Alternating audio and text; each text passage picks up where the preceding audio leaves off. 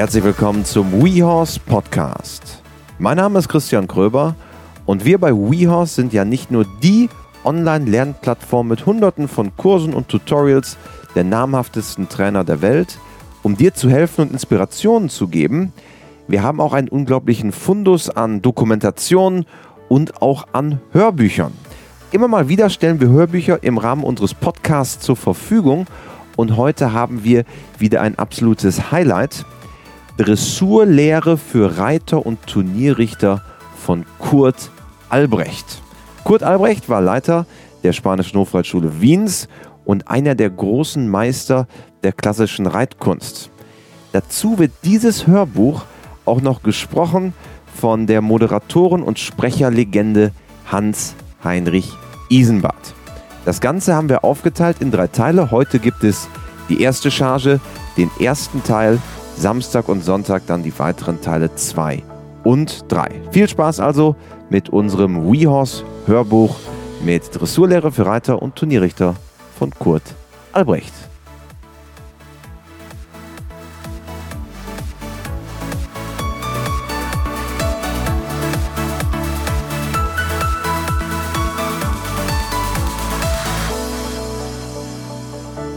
Dressurlehre für Reiter und Turnierrichter von Kurt Albrecht.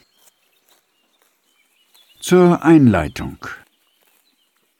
Der Dressurrichter kann seine Aufgabe auf mehrfache Art ausüben, er kann ihr aber nur auf eine gerecht werden. Und zwar nur dann, wenn sein Wissen in jeder Beziehung über jenes Maß hinausreicht, das er vom Reiter verlangt. Routine kann dieses Wissen nie ersetzen. Sie kann nur dessen Gebrauch unterstützen. Es wird also niemals genügen dürfen, einen Fehler nur zu sehen, sondern der Richter muss sich im gleichen Augenblick auch bereits über die Gründe, die dazu geführt haben, im Klaren sein. Das setzt voraus, dass ihm die Reitwissenschaft zu einem Wissensgebiet wird, dem er mit Haut und Haaren verfallen ist, und das ihn aus einem inneren Zwang heraus zur fortgesetzten Erweiterung und Ergänzung seines Erfahrungsschatzes streben lässt. Ähnlich wie ein Lehrer abgelehnt werden müsste, der zwar die an den Schüler gestellten Fragen beantworten, nicht aber alle Zusammenhänge darum herum erklären kann, würde auch jener Dressurrichter fehl am Platze sein, dem letztere Voraussetzungen fehlen. Daher noch einmal.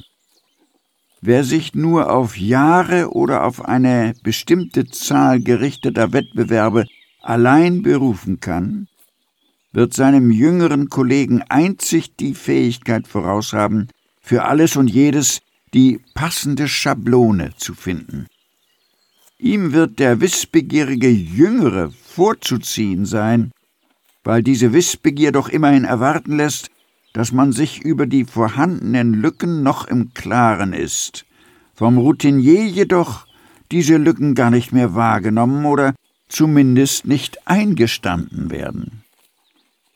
So richtet sich denn auch diese Dressurfibel an einen bestimmten Personenkreis. Sie wird nur jene anzusprechen vermögen, die grundsätzlich Freude an einer geistigen Beschäftigung haben. Hätte es nicht zu allen Zeiten Menschen gegeben, denen es über das praktische Reiten hinaus zum echten Anliegen wurde, auch die dafür gültigen ehernen Gesetze wissenschaftlich zu erfassen und an die Nachwelt weiterzugeben, wäre es um die Reiterei schlecht bestellt. Die gleiche Pflicht wird auch uns Gegenwärtigen obliegen. Begnügen wir uns fortwährend nur mit Oberflächlichem, wird eine mehr und mehr um sich greifende Verflachung nicht ausbleiben können. Bücher allein werden dann nicht mehr abhelfen können, wenn einmal alle jene fehlen, die diese noch zu lesen und auszulegen verstehen. Der Dressurrichter muss sich diese Pflicht selbst auferlegen. Ihm dabei zu helfen, soll die Aufgabe dieser Ratschläge sein. friendly reminder, wie man ja so schön sagt, auf ein Online-Event von uns, ein Abend mit Uta Gräf. Am 16.04., also genau in einer Woche kostenfrei und live. Die Tickets gibt es auf wehouse.com slash Uta. Es gibt eine Präsentation, anschließend eine offene Fragerunde. Das Einzige, was du brauchst, ist das Ticket und natürlich Internet. Also jetzt anmelden, wehouse.com slash Uta.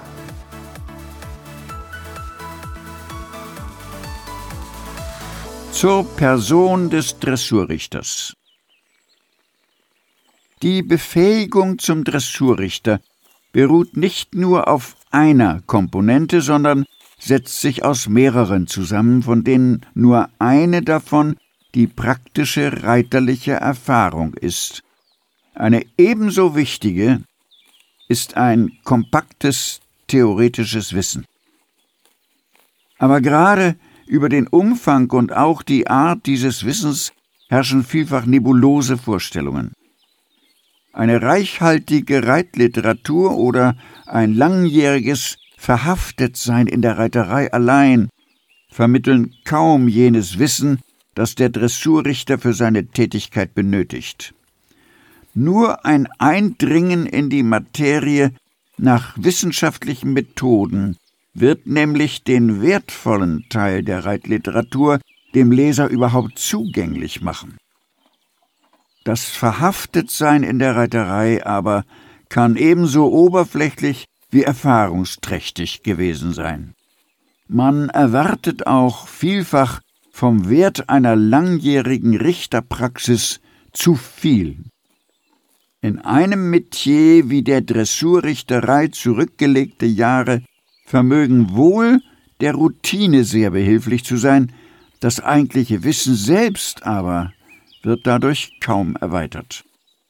Darum soll hier einmal ohne Schönfärberei die Frage gestellt und beantwortet werden, wer eignet sich am besten für die Aufgabe eines Dressurrichters? Fragezeichen. Gehen wir einmal von der Person aus. Zunächst sieht der Reiter in ihm eine Persönlichkeit von sowohl charakterlicher als auch fachlicher Integrität. Das ist ein gewaltiger Vertrauensvorschuss, der erst verdient werden muss, und zwar rasch verdient werden muss. Man darf vom Reiter nicht erwarten, dass er durch Jahre Lücken und Mängel hinnimmt sondern er erwartet vom ersten Mal an, da er respektvoll eine Kappe vor dem Richter zieht, ein objektives, fachlich richtiges und wohlfundiertes Urteil. Einer solchen Forderung aber wird nur entsprechen können, wer vorher alles, alles zusammengetragen hat, was ihn dazu befähigt.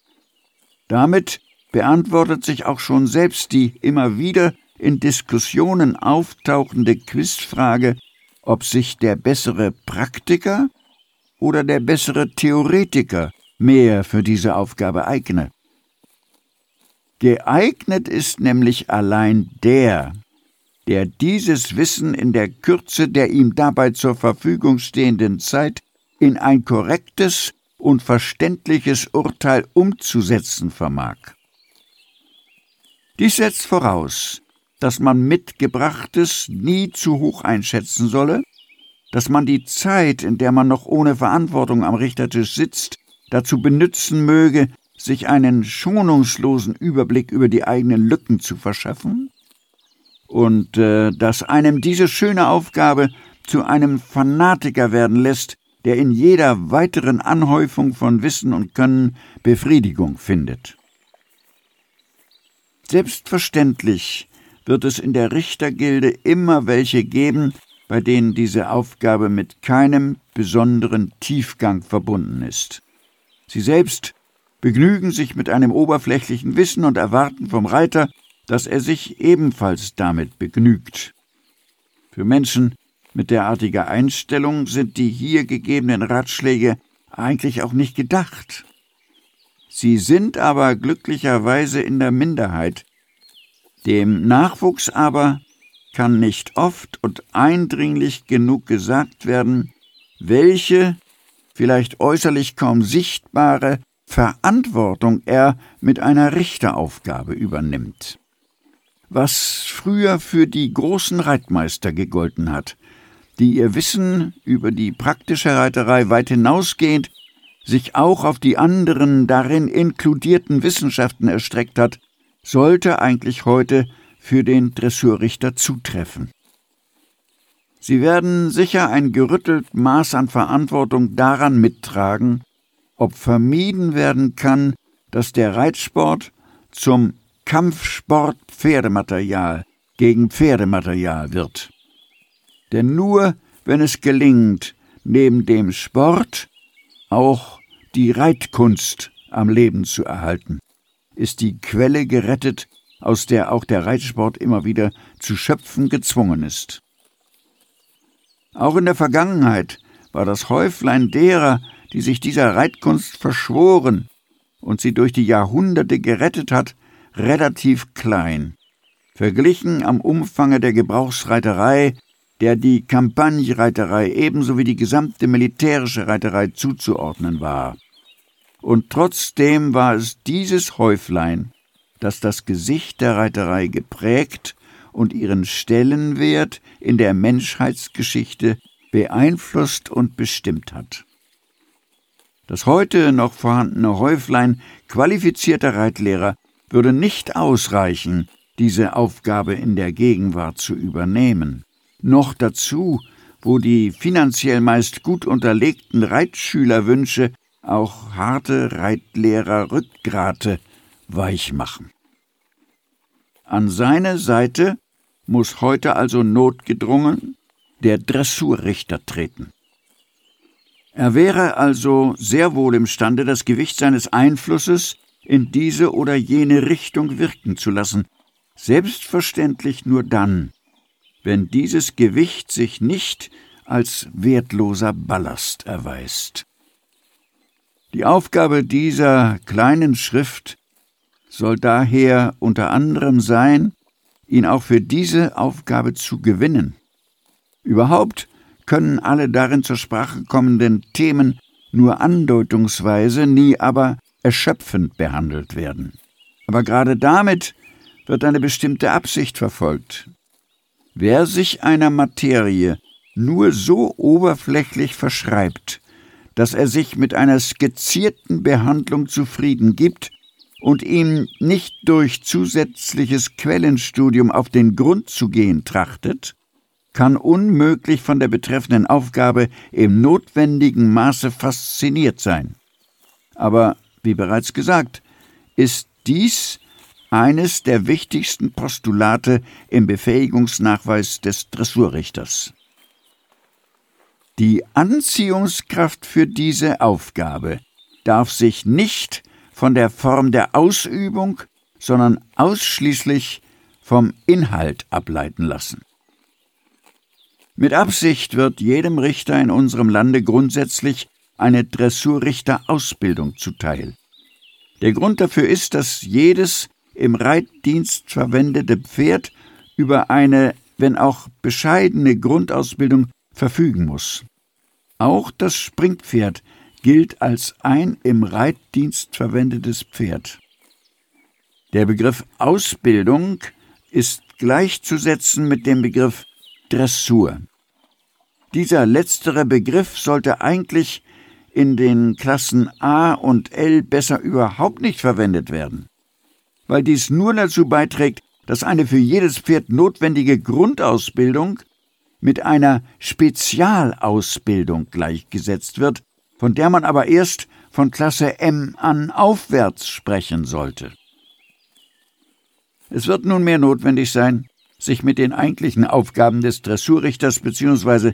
mit dem Stoff, der ihm bei seiner Tätigkeit auf Schritt und Tritt begegnen wird, näher und ausführlicher zu befassen.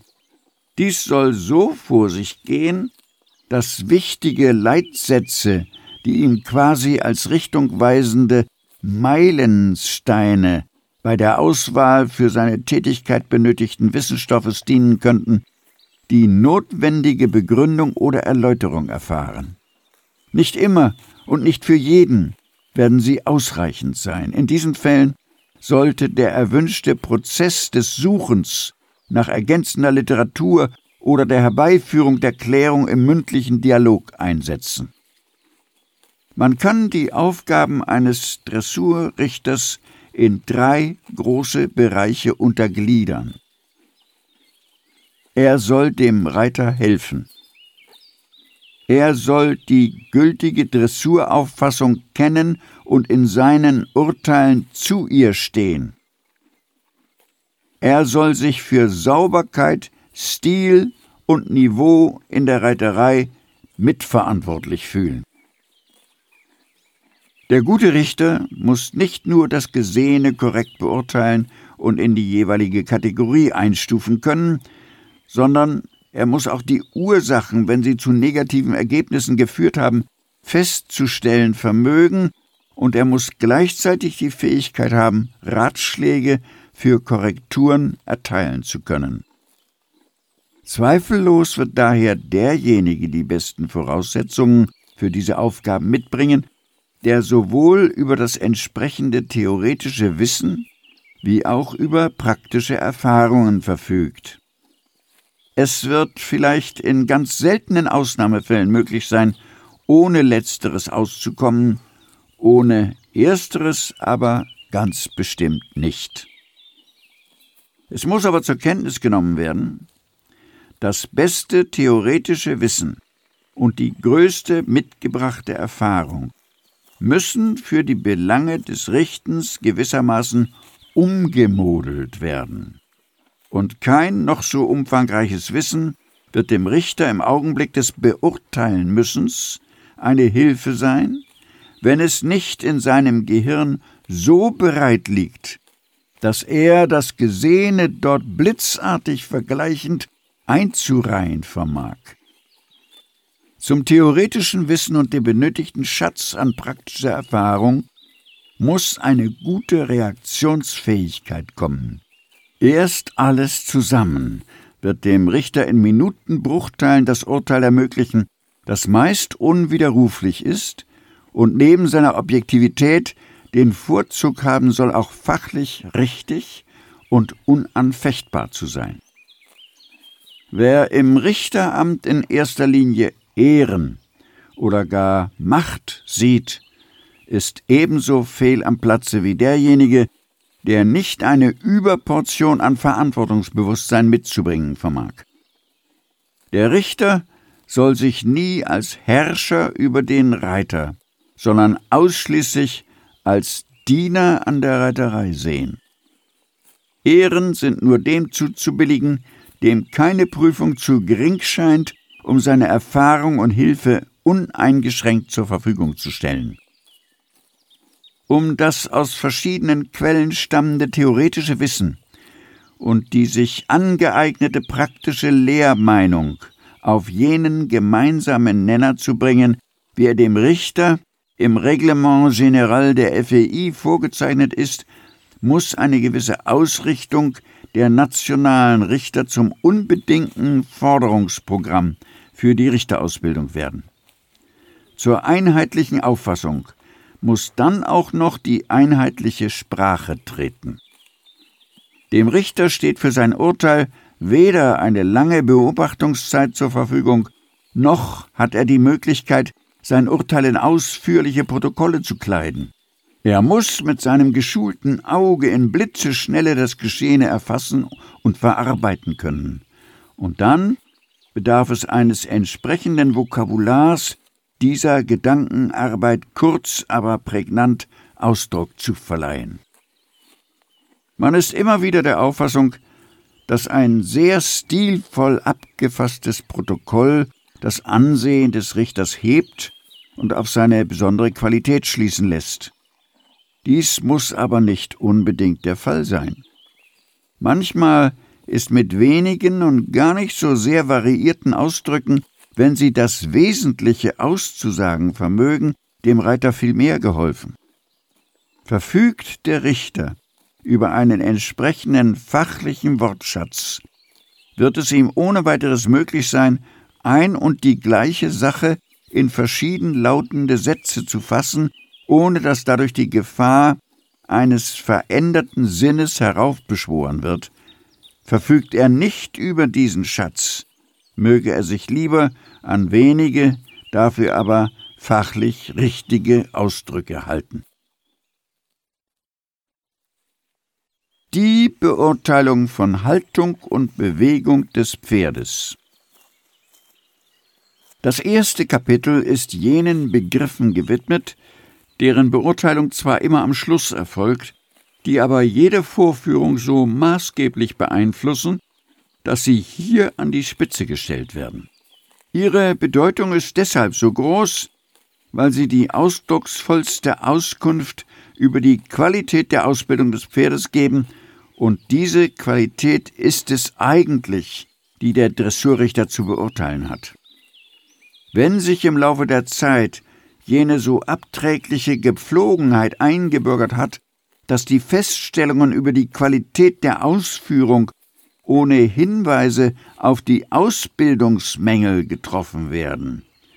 So sollte es schließlich doch nicht so weit kommen, dass Richter ihre Hauptaufgabe in der Aufzählung der sichtbaren Fehler anstatt im Erkennen der unsichtbaren Hintergründe sehen. Nicht von ungefähr wird die Reihenfolge jener für die Beurteilung der Haltung oder Bewegung eines Pferdes herangezogenen Begriffe von der Losgelassenheit angeführt. Sie bildet das Grundelement, weil ohne sie jede Einwirkung des Reiters auf Spannung, Aufregung oder andere körperlich oder seelisch bedingte Widerstände stößt, die eine Realisierung der anderen an das Pferd zu stellenden Forderungen gar nicht mehr ermöglicht. Auf einen einfachen Nenner gebracht, ist ein Pferd losgelassen, wenn sich kein Teil seines Körpers unnatürlich verspannt und der rhythmische Bewegungsablauf dank der federnden Gelenke und eines schwingenden Rückens in der feinfühlenden Reiterhand spürbar wird. Der körperlichen Losgelassenheit muss die innere, die seelische vorausgehen. Äußerlich sichtbar wird die Losgelassenheit eines Pferdes durch das ruhig im Sattel bleiben können des Reiters im ausgesessenen Trab, durch einen ruhig und locker getragenen Schweif, der im Takt rhythmisch hin und her pendelt. Durch aufmerksame Ohren und einem großen Auge, in dem jeglicher Ausdruck von Unruhe oder gar Angst fehlt. Weiter. Wenn die Halsform auch äußerlich eine Linie aufweist, wie sie für das Durchlassen der reiterlichen Hilfen notwendig ist, wenn sich das Pferd auch in den Wendungen nicht im Genick versteift oder verwirft, und wenn schließlich das Maul eine, wenngleich oft nur mäßige, Kautätigkeit vollführt. Wer in der Ruhe des Pferdes das wichtigste Kriterium für dessen Losgelassenheit sieht, wird in der Beurteilung kaum fehlgehen. Losgelassenheit darf aber nicht etwa mit einem Auseinanderfallen des Pferdes verwechselt werden. Dies ist immer dann der Fall, wenn um einer solchen falschen Losgelassenheit willen auf einen entsprechenden treibenden Einsatz von Sitz und Schenkel oder auf den ebenso stets notwendigen federnden Gegenhalt der Hand verzichtet wird. Weil Losgelassenheit aber ebenso in den schwersten Übungen die notwendige Voraussetzung bildet, muss sie sich somit immer mit der für die jeweilige Ausbildungsstufe notwendigen Versammlung verbinden. Man könnte eine echte Losgelassenheit auch mit einer vollen Hingabe der Kräfte des Pferdes an den momentanen Zweck umschreiben. Die Losgelassenheit muss zwar nicht automatisch eine Durchlässigkeit zur Folge haben, aber sie bildet eine sehr wichtige Voraussetzung dafür. Die Durchlässigkeit wird von der Fähigkeit der für die Fortbewegung wichtigen Gelenke und Muskelpartien bestimmt, alle Reiterhilfen ohne Widerstand und augenblicklich durchzulassen. Sie bildet den eigentlichen Schlüssel zu Schwung, Rittigkeit, Haltung und schließlich Hankentätigkeit. Das Muskelgeflecht des Pferdes verbindet in elastischer Form alle Körperteile untereinander, und Kraft dieser Verbindung überträgt sich jede an einen Teil des Pferdes gegebene Hilfe auch auf alle übrigen. Je besser die Durchlässigkeit bei einem Pferd herausgebildet ist, desto nuancierter können die Reiterhilfen gegeben werden und desto auffälliger ist die Wirkung dieser Hilfen. Die Möglichkeit, auch mit leichtesten Hilfen auszukommen, wird durch eine gute Rückentätigkeit besonders unterstützt. Das Ausbildungsziel soll daher immer der korrekte Rückengänger sein. Auch der Gehorsam ist in der Durchlässigkeit verankert. Man kann ihn zu einem eigenen Beurteilungspunkt machen oder ihn bei der Durchlässigkeit mitbeurteilen. Hier soll auf einen sehr wesentlichen Unterschied bei der Beurteilung der verschiedenen Arten von Ungehorsam aufmerksam gemacht werden. Zum einen, ein Pferd kann aufgrund äußerer Einflüsse rein triebbedingt für Augenblicke aus der Kontrolle des Reiters kommen. Ein solches naturbedingtes Verhalten ist keineswegs als ungehorsam zu bezeichnen. Das wichtige Unterscheidungsmerkmal zum wirklichen Ungehorsam muss sein, dass der Reiter schon nach wenigen Augenblicken das Vertrauen des Pferdes und seine Losgelassenheit wieder zurückzugewinnen vermag, was ihm dank einer korrekten Durchlässigkeit ohne über das Maß hinausgehenden Einwirkung möglich sein wird. Zum anderen. Der echte Ungehorsam jedoch entspringt einem seelischen oder körperlichen Widerstand.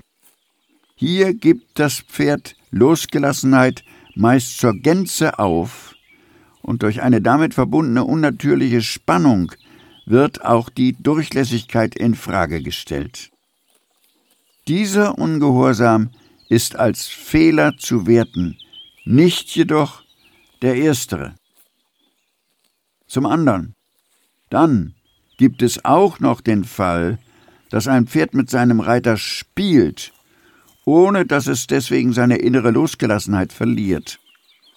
Im Anfangsstadium kann dies fast immer auf Schwächen des Reiters zurückgeführt werden. Später kann eine solche Unart auch dem guten Reiter zu schaffen machen. Solche Fälle werden vom Richter ebenfalls als Ungehorsam des Pferdes gewertet werden müssen. Der Schwung kann einem Pferd ebenfalls nur über die Durchlässigkeit abverlangt werden. Auch hier wiederum die Richtigstellung verschiedentlich falscher Ansichten. Manchmal wird ein flott gehendes Pferd als ein schwungvoll gehendes bezeichnet. Das Kriterium des Schwunges dagegen liegt im federnden Abfußen der Beinpaare, wozu eine entsprechend entwickelte und ausgebildete Schub- und Tragkraft, ein genügend schwingender Rücken und eine entsprechende Schulterfreiheit notwendig sind. Eine schwungvoll elastische Fortbewegung des Pferdes ist ohne eine als Auf- und Abwölbung bezeichnete Rückentätigkeit undenkbar. Fehlen diese Schwingungen, weil entweder der Rücken wegen zu starrer Muskulatur festgehalten wird oder nach abwärts durchgebogen und unter der Reiterlast sich nicht aufzuwölben vermag, ist die elastische Verbindung zwischen Vor- und Hinterhand unterbrochen. Jedes Teil läuft dann für sich, weil der eine dem anderen nicht oder zumindest nicht rechtzeitig zu Hilfe kommen kann. Damit geht auch der energische Schwung der Hinterhand verloren. Der Schwung kann sich sowohl nach vorwärts als auch nach aufwärts entwickeln. Je mehr das Pferd den reiterlichen Hilfen entgegenkommt, desto ausdrucksvoller wird sein Schwung sein. Müssen die reiterlichen Einwirkungen sehr kräftig gegeben werden, geht bereits ein Teil des Schwunges durch die Reibung Reiter-Pferd verloren. Das gerade gerichtet sein wird von allen großen Reitmeistern als eine der wichtigsten Voraussetzungen sowohl für die möglichst weitgehende Ausnützung des in der Hinterhand entwickelten Schwunges als auch für die Beherrschung des Pferdes durch die Beherrschung der Hinterhand bezeichnet. Das gerade Richten des Pferdes kann aber nie ohne Berücksichtigung der bei jedem Pferd vorhandenen natürlichen Schiefe erfolgen. Ihr kann nur über eine vermehrte Gleichgewichtsgewinnung ein schwungvolles Heranfedern an die Hand, ohne dass letztere allzu aktiv eingreift, sinnvoll begegnet werden. Nicht aber durch ein gewaltsames Zusammenpressen der konvex geformten Muskulatur. Haben wir als Richter also ein Pferd vor uns, bei dem die Umformung der konvexen Seite zwar noch nicht sichtbar erreicht wurde, das aber unter Berücksichtigung der schwierigen bzw. weniger schwierigen Seite trotzdem durch schwungvolles Heranreiten an die leicht gegenfedernde Hand zum Gleichgewichtspferd wurde und sichtbar gelöst und durchlässig den Reiterhilfen Folge leistet, sollen wir die Schiefe zwar nicht übersehen, aber nicht besonders negativ bewerten. Der Richter wird sich entscheiden müssen, ob er eine durch übermäßige Zügeleinwirkung zu beheben versuchte Schiefe, die fast immer eine unnatürliche Muskelanspannung und damit Versteifung zur Folge hat, höher einschätzt als eine unter Verzicht auf diese Behebung erhaltene, gelöste Gleichgewichts-Selbsthaltung. Beides vollendet zu erreichen, gelingt nämlich höchstens einem sowohl in der Theorie als auch Praxis weit fortgeschrittenen Reiter, und diese sind selten anzutreffen. Die Selbsthaltung ist ein ganz wichtiges Kriterium dafür, dass ein Pferd keiner künstlichen Stütze durch Zügel und Reiterhand mehr bedarf, sondern auch unter dem Reiter sein Gleichgewicht wiedergefunden hat. Auch hier ist wiederum der Rückengänger dem Schenkelgänger überlegen. Die richtig arbeitenden Rückenmuskeln befähigen das Pferd im selben Maß, als die Hinterhand vermehrt in Richtung Schwerpunkt tritt, die Vorhand zu erleichtern. Und nun zur Versammlung. Um diesen Begriff gibt es die meisten und schwerwiegendsten Denkfehler. Viele Reiter und selbst Ausbilder und Richter bringen diesen Begriff mit einer bestimmten Ausbildungsstufe in Verbindung. Dies ist insofern natürlich, weil man bestimmte Gänge, die erst von einem in der Ausbildung und Vorbereitung entsprechend weit fortgeschrittenen Pferd verlangt werden können, als versammelte Gänge bezeichnet, aber es ist irreführend. Jedes Pferd braucht, soll es den reiterlichen Wünschen entsprechen können, die notwendige körperliche Voraussetzung und Bereitschaft. Es muss stets der jeweiligen Ausbildungsstufe angepasst die Reiterwünsche sowohl verstehen, psychische Voraussetzung, als ihnen auch körperlich nachkommen können, physische Voraussetzung. Erst dann kann ein Gehorsam erwartet werden. Diese Voraussetzung bzw. Bereitschaft erreicht man durch das Versammeln. Die Versammlungsgrade werden natürlich sehr unterschiedlich sein. Ja, müssen dies sogar, weil sich die Körperform erst durch den fortschreitenden Ausbildungsprozess ändert. Aber trotz ihrer Verschiedenheit erfüllt diese natürliche Anspannung des gesamten tierischen Apparates stets die gleiche Aufgabe. Sie versetzt das Pferd in die Lage, im nächsten Augenblick die gewünschte Leistung vollbringen zu können.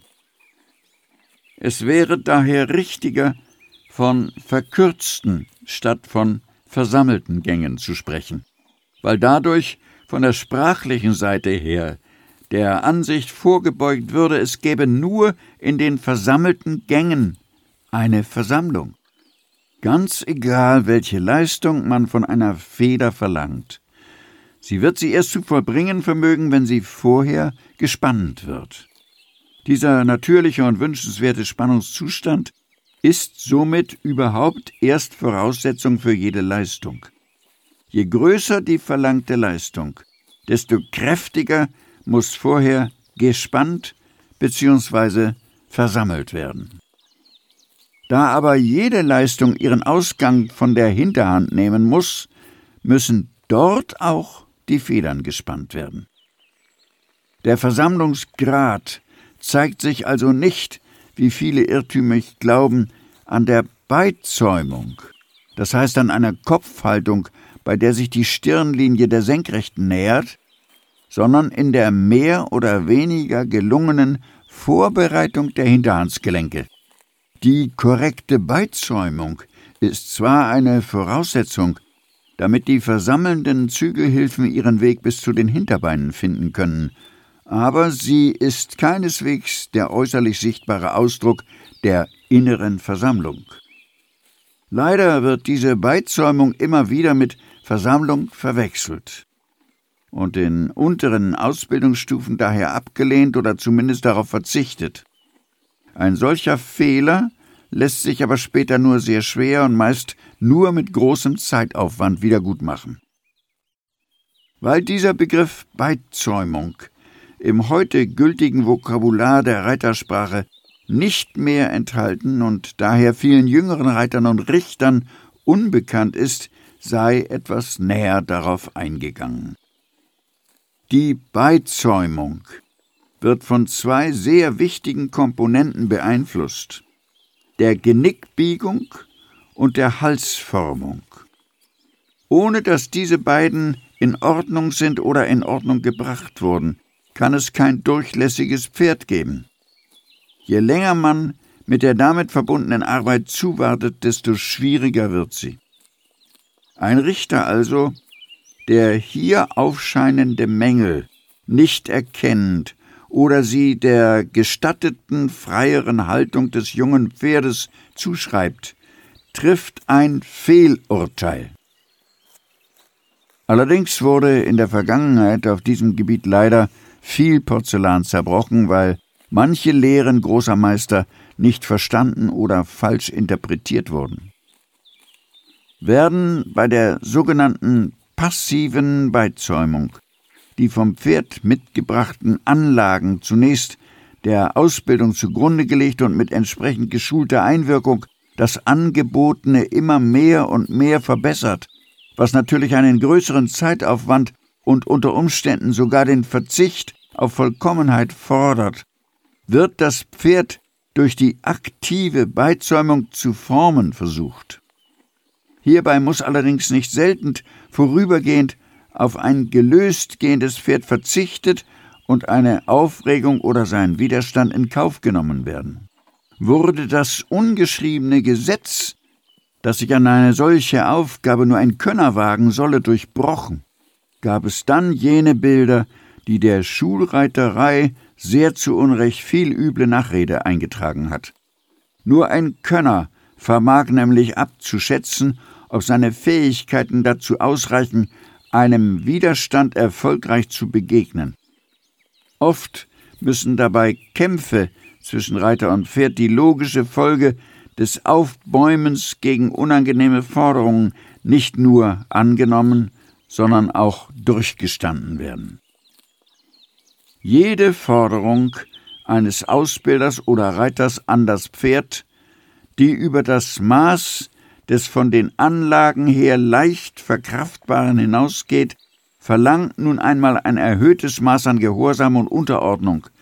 Beides muss dem Pferd abverlangt werden. Allerdings, und das ist der gravierende Punkt, darf der Ausbilder oder Reiter dabei niemals wieder besseren oder mangels fehlenden Wissens nicht können mit nicht wollen verwechseln.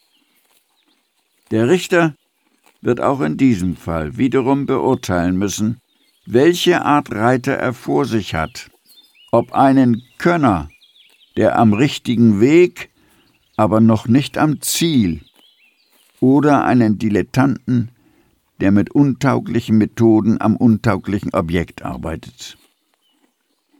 Wer zu seinem obersten Grundsatz macht, schon vom ersten Tag der Ausbildung an das gesamte Pferd und nicht nur einen Teil des Ganzen zu beachten, wird am wenigsten fehlgehen. Und äh, was für den Ausbilder gilt, muss auch für den beurteilenden Richter gelten. Er muss das Pferd ebenfalls in seiner Gesamtheit beurteilen. Das heißt, er darf sich nicht durch das Verhalten oder den Bewegungsablauf eines Körperteiles so beeinflussen lassen, dass er die wirklichen Zusammenhänge außer Acht lässt. Jedes Gelingen oder Nichtgelingen einer Aufgabe hat Hintergründe, die in sehr vielen Fällen im Augenblick gar nicht sichtbar werden, so dass die Assoziation mit dem Augenblick nur vom wirklichen Fachmann hergestellt werden kann. Diese Fähigkeit aber soll jeder Dressurrichter zu erreichen trachten. Ohne sie wird er stets nur Registrator von Fehlern bleiben. Mit solchen Richtern ist aber dem Reiter nicht geholfen, sondern dieser braucht Ratgeber, die auch die Gründe des Fehlers und die Schritte kennen sollen, die zu einer Behebung oder Besserung führen könnten. Die Versammlung des Pferdes ist daher ein so wichtiger und vor allem ununterbrochener Vorgang im Körper dieses Tieres, dass ein nur oberflächliches Verständnis für die Kriterien dieses Begriffes meist, wie dies bereits angedeutet wurde, leicht zu falschen Einschätzungen führt.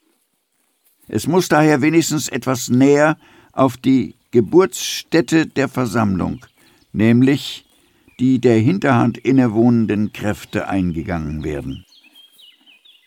Die beim rohen Pferd fast ausschließlich verwendete Kraft ist die Schubkraft. Sie ist imstande, der schweren Masse Pferd denjenigen Schwung zu verschaffen, dass sie sich auch im Trab oder im Galopp fortbewegen kann. Die ausschließlich nach vorn wirkenden Federn werden bei jedem Auffußen durch das Eigengewicht des Tieres so weit gespannt, dass der nächste Tritt oder Sprung gesichert ist. Bei dieser Schwungentwicklung nach vorn helfen alle Körperteile mit, auch der Kopf und Hals. Soll nun unter dem zusätzlichen Reitergewicht dieser Schwung nach vorn erhalten bleiben, so muss nicht nur der Reiter entsprechend mitgehen, sondern das Pferd muss beim Auffußen die Federn vermehrt spannen um mit deren Hilfe das Gewicht wieder nach vorn werfen zu können. Ein stärkeres Spannen der Federn erfolgt aber beim nicht gymnastizierten Pferd nicht durch das Zusammendrücken der Hinterhandgelenke, sondern das Pferd ist gezwungen, sich den Schwung aus einem größeren Aktionsradius der noch sehr gestreckten Hinterbeine zu holen. Das Extrem ist beim Renngalopp zu sehen.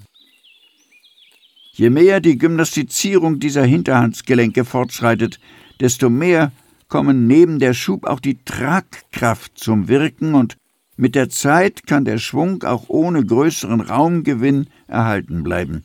Versammelte Gangarten. Mit Anlehnung bezeichnet man grob gesprochen die Verbindung zwischen Reiterhand und Pferdemaul. Man kennt in der Reitersprache eine weiche oder harte, eine feste oder leichte und ebenso den Begriff der fehlenden Anlehnung. Nun soll die Anlehnung nicht von der Reiterhand erzeugt, sondern durch das Zusammenspiel aller Hilfen vom Pferd angeboten und das Pferd vom Reiter darin erhalten werden.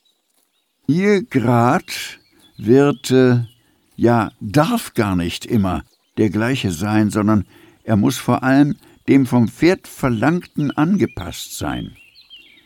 Sehr eng mit der Anlehnung sind die Begriffe am Zügel und hinter dem Zügel verbunden. Allerdings lassen sich hier nicht die Gründe anführen, die dazu führen. Der Dressurrichter muss jedoch wissen, dass die richtige Anlehnung beziehungsweise eine falsche oder fehlende, der Ausdruck einer fehlerhaften Ausbildung oder einer falschen oder mangelhaften Einwirkung des Reiters ist. Wenngleich es kaum möglich sein wird, im Protokoll und noch weniger im Notenbogen auf die Gründe einzugehen, sollte der Richter diese Gründe in seinem Urteil berücksichtigen. Zu sehr divergierenden Auffassungen kommt es oft auch bei der Beurteilung der Kadenz. Von ihr wird nur beim Trab oder Gängen mit gleicher Fußfolge und beim Galopp gesprochen, nicht aber beim Schritt, der akzentuiert oder korrektem Takt, nicht aber kadenziert sein kann.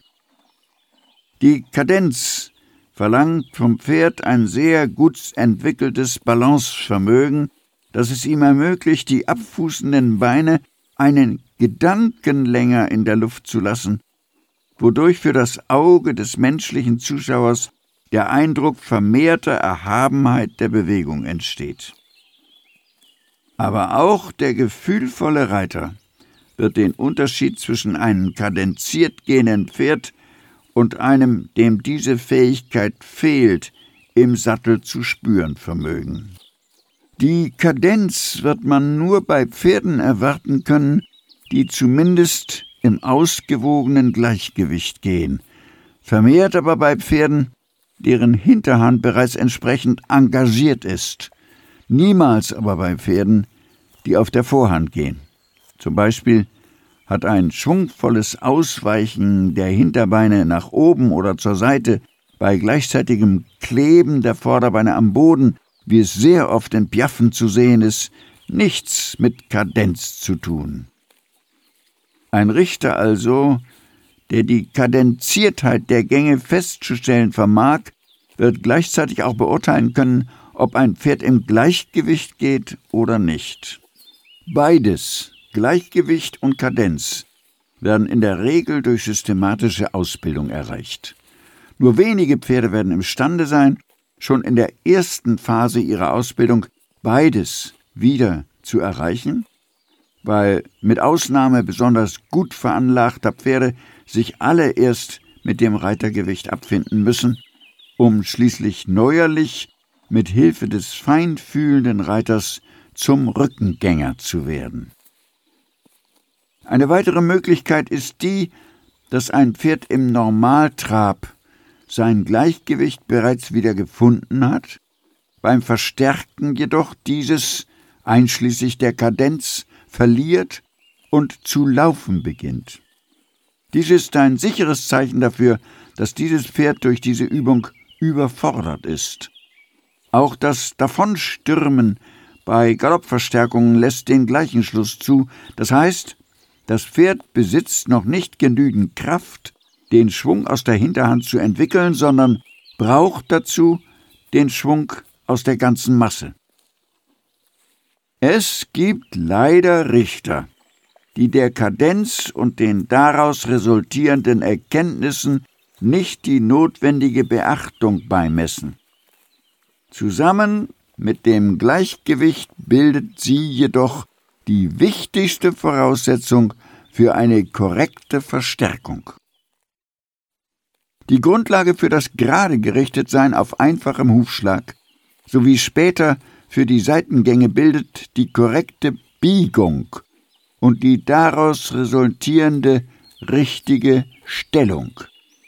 Das Biegen ist ein sehr wichtiger und ernstzunehmender Ausbildungsvorgang, weil die einzelnen Gelenke und Wirbelverbindungen nicht von vornherein so eingerichtet sind, dass die Anforderungen des Reiters ohne weiteres erfüllt werden können.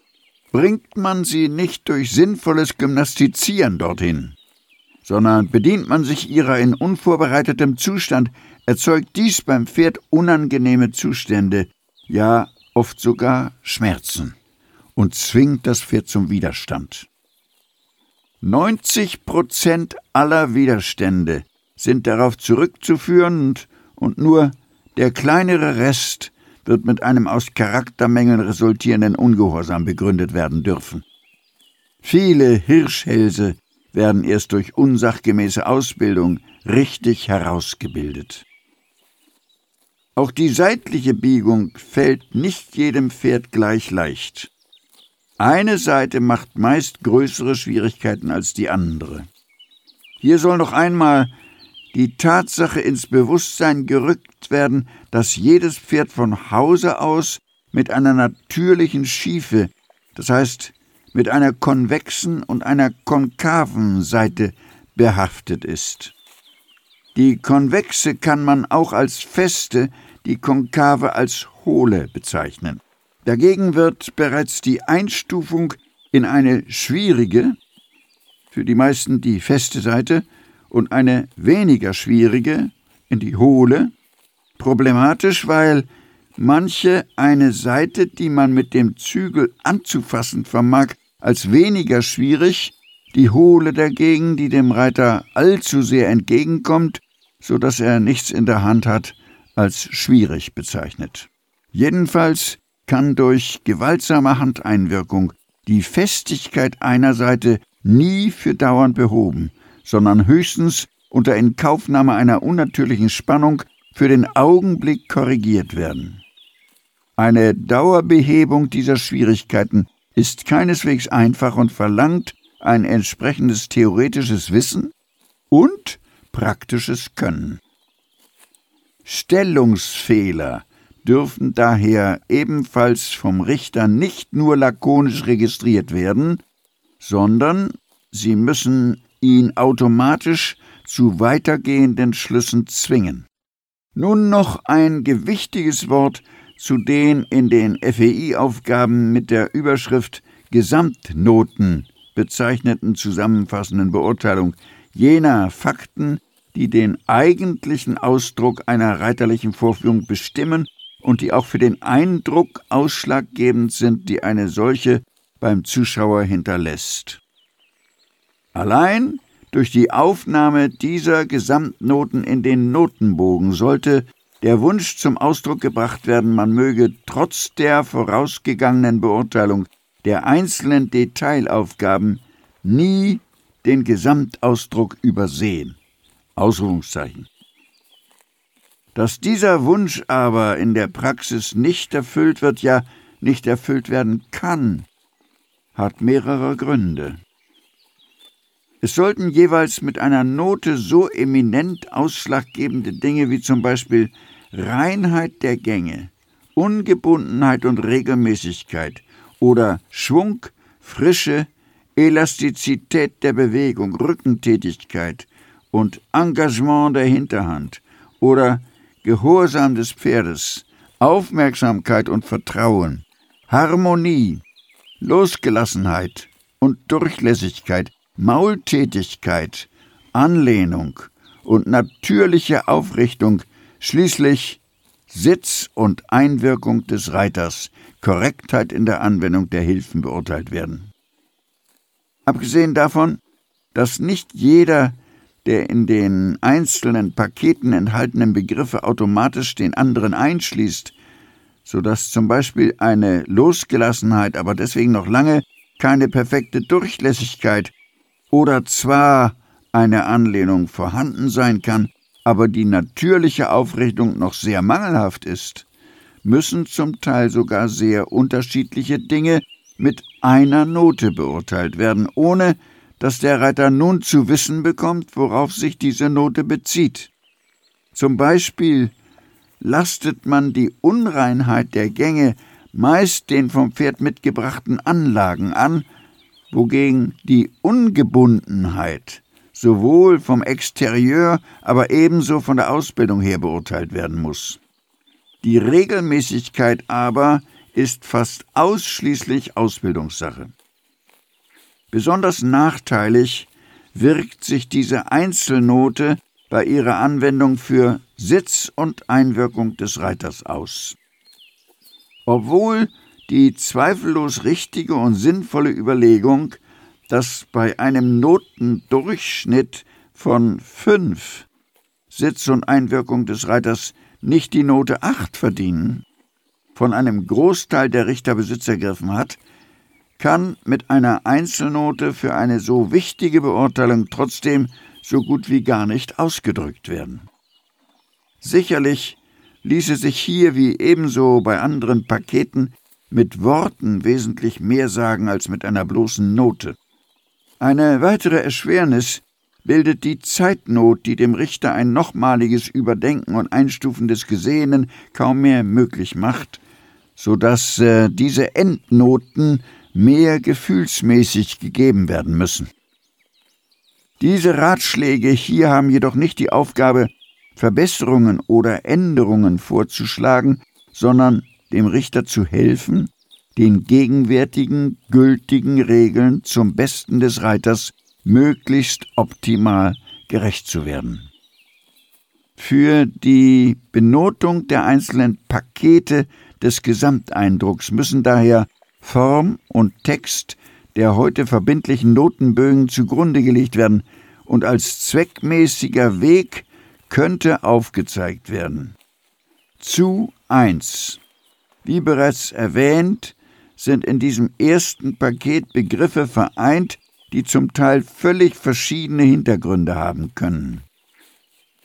Ist man also gezwungen, einen Paketteil besonders hervorzuheben, wird man ihn unterstreichen, damit der Reiter weiß, dass sich die Note in erster Linie auf ihn bezieht. Falls sich kein gravierender Mangel oder ein besonders hervorstechendes Positivum zeigt, wird man für alle diese Schlussnotenpakete die Regel anwenden, dass die Note dem Durchschnitt der bei den Einzelleistungen erzielten Noten entsprechen soll. Zu zwei. Die für den Schwung gültigen Kriterien wurden bereits erörtert, allerdings vermag der in diesem Punkt enthaltene Begriff der Frische vielleicht manchen zu der falschen Annahme verleiten, dass damit die Frische des Pferdes und ein womöglich damit verbundener ungeregelter Tatendrang verstanden ist. Hier liegt jedoch der Beurteilungsschwerpunkt ausschließlich auf der Rückentätigkeit und dem Engagement der Hinterhand. Nur ein daraus entstehender Schwung ist ein für die Richter positiver. Jedes Eilen bzw. schneller werden des Schenkelgängers ist negativ zu beurteilen. Das Unterstreichen besonders auffallender Merkmale ist ebenfalls wiederum zweckmäßig. Zu drei. In diesem Paket sind eine Menge Begriffe zusammengefasst, von denen jeder für sich besondere Kriterien enthält, so dass man sie so gut wie unmöglich mit einer Note gerecht beurteilen kann. Daher nimmt man als Note wiederum den Mittelwert des Notenbogens und unterstreicht alle Begriffe, auf die der Reiter aufmerksam gemacht werden soll. Man kann über den einzelnen Begriffen dann noch mit der Hand ein positives oder negatives Attribut einsetzen. Für mehr ist leider nicht Platz.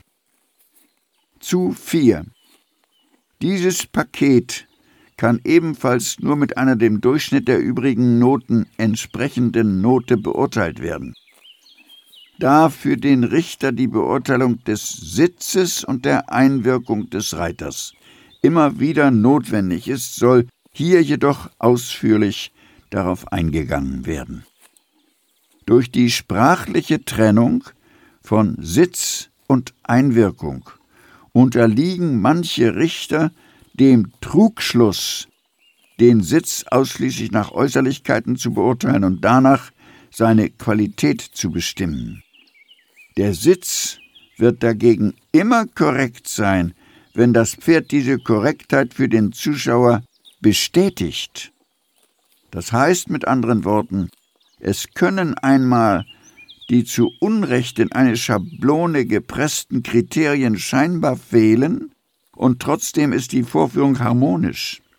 Andererseits kann ein von der Statur und Natur her begnadeter Reiter elegant wirken, in Anbetracht der Passivität seines Sitzes aber wird äh, der Vorführung Schmelz, Ausdruck und Qualität fehlen, besonders dann, wenn höhere Anforderungen gestellt werden. Der Dressurrichter darf sich daher nie von reinen Äußerlichkeiten beeindrucken lassen, sondern muss den Sitz und selbstverständlich auch die übrigen Einwirkungen anhand der Qualität des Gezeigten beurteilen. Die höchste Note müsste jene Einwirkung erhalten, die unsichtbar ist. Aber gerade weil viele Reiter nur über einen mangelhaften, unwirksamen Sitz verfügen, versuchen sie dies durch vermehrte Einwirkung mit Hand und Schenkel auszugleichen. Allerdings ist ein solches Wollen fast immer zum Scheitern verurteilt, weil ein wirkungsloser oder gar falscher Sitz durch keine Hilfe ersetzt oder ausgeglichen werden kann. Dies muss für den Richter die wichtigste Regel bei der Beurteilung von Sitz und Einwirkung sein.